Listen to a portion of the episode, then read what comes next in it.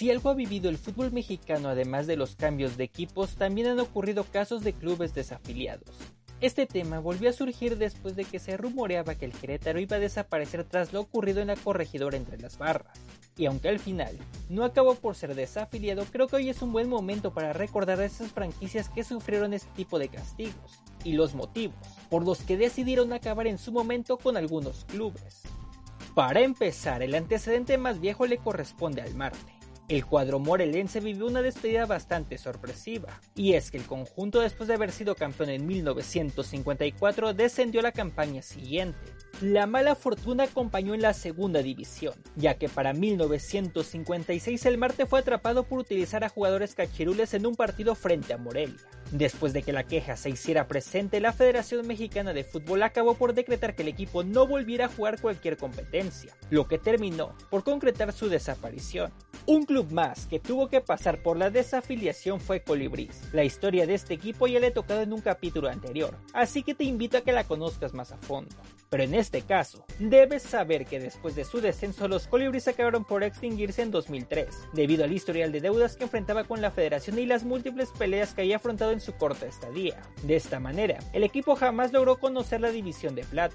Curiosamente, durante los años donde se dio la desaparición de los colibris, también el fútbol mexicano vivió algunos terremotos, y en estos terrenos escabrosos destaca la doble desafiliación que vivieron el Irapuato y el Querétaro en 2004. Después de clausura de ese año, esos clubes se sumaron a la desafiliación. Todo se debió a que en estas franquicias había malos manejos por parte de su dueño Tirso Martínez y todo salió a la luz después de que la federación recibiera la información de que estas escuadras se encontraban en una situación bastante preocupante. Y es que Martínez mantenía vínculos con el narcotráfico. De hecho, existen varias historias que detallan la manera en cómo operaban estos equipos y le pagaban a sus jugadores. En fin, Después de que la federación se enteró de la grave situación en la que estaban estos clubes, optó por desaparecerlos, pero antes debieron comprar las franquicias. Algunos reportajes señalan que estas acciones fueron apoyadas por autoridades mexicanas que realizaban investigaciones. Lo que es cierto es que debieron pagar hasta 14 millones de dólares para quedarse con las escuadras. Una vez que se hicieron de Querétaro e Irapuato, la Femex Foot optó por desaparecerlos. De esta manera, la liga en su momento pasó de 20 a 18 equipos. Cabe destacar que Tirso Martínez no formó parte de las negociaciones en su momento, y fue hasta 2014 que logró ser detenido debido a que era buscado por los Estados Unidos. Si deseas conocer un poco más sobre la vida de este narcotraficante y su declaración en el llamado juicio del siglo, en internet rondan miles de artículos y reportajes sobre él. Uno de los múltiples equipos que pasó por Ciudad Juárez fueron los indios. El club en el clausura 2009 se convirtió en una de las grandes revelaciones al llegar a las semifinales del torneo. Pero el chispazo de genialidad al poco tiempo se esfumó y en marzo de 2010 concretaron su descenso. Los indios nunca más volvieron a tener grandes alegrías y en 2011, como consecuencia de deudos que sostenía con el cuerpo técnico y jugadores, acabó por ser desafiliado.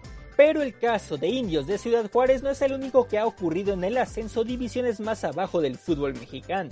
Hay algunas menciones honoríficas como los Gavilanes de Nuevo Laredo en 2003, Mapaches de Nueva Italia en 2008, Guerreros de Hermosillo en 2010 o los Delfines. Pero el tema de la expulsión de los delfines de Bahía del Carmen es bastante peculiar, ya que además tuvo una relación directa con el Querétaro. Y es que estos equipos pertenecían al empresario Amado Yáñez, quien en 2014 estuvo acusado de fraude, debido a que el reglamento en su parte de afiliación estipulaba que si un integrante de la liga cometía algún acto delictivo su club quedaba desafiliado, la asamblea correspondiente no tuvo de otra más que desaparecer a los delfines del ascenso. Sin embargo, los gallos alcanzaron a evitar ser desaparecidos, ya que fue comprado en ese año por Grupo Imagen. Poco antes, Hacienda había tomado el control del equipo debido a las investigaciones contra Yáñez, y como las autoridades no tuvieron mayor problema con que una empresa comprara el club, Querétaro siguió con vida.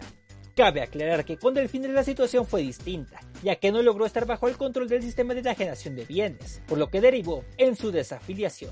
Un caso bastante reciente y que aún seguro le duele a muchos aficionados es el de Jaguares de Chiapas. Por muchos años se convirtió en una escuadra de culto para la Liga Mexicana, pero durante su etapa final vivió amargos momentos que derivaron en la desafiliación. Después de que el equipo descendiera en el 2017, al poco tiempo se confirmó que el club quedaba desafiliado por importantes adeudos contra sus jugadores y el cuerpo técnico. De esta manera, la franquicia que pertenecía a los López Chargoy desapareció, aunque todavía tuvieron algunos meses más al Puebla antes de venderlo. Por último, el caso más reciente es el de Veracruz. Los tiburones rojos se despidieron del fútbol en 2019, después de que los múltiples problemas de su dueño Fidel Curi hundieran al club. Los escualos sufrieron por adeudos hacia sus jugadores y cuerpo técnico.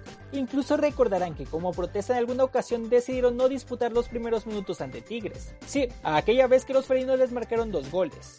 Por si fuera poco, los jarochos arrastraban problemas en la lucha por el no descenso, y su dueño no tenía la mejor relación con mucha gente de la liga. Al final, la hecatombe llegó antes del clausura 2020, cuando la asamblea de dueños decidió darle la última estocada al Veracruz. Con su adiós también se decretó que para el siguiente torneo no hubiera descenso. Pero no todo ha sido miel sobre hojuelas, ya que hay casos en los que algunos jugadores del equipo aún siguen intentando que les otorguen el dinero que les debía en su momento por incumplimiento de pago. A propósito, ¿crees que en algún momento vuelvan a desafiliar a otra escuadra? Y hasta aquí llegamos por hoy. Muchas gracias por ver el video o escuchar el podcast. Si te gustó, compártelo, dale un comentario o un like. Ya sabes que también es de gran ayuda suscribirse y activar la campana para que te avise cuando haya nuevo contenido. Sígueme como Irwin Demache en Twitter e Instagram. También estamos en Spotify, Apple Podcasts y Amazon Music como Instintos de Gol. Y en Facebook como Fútbol con Sal.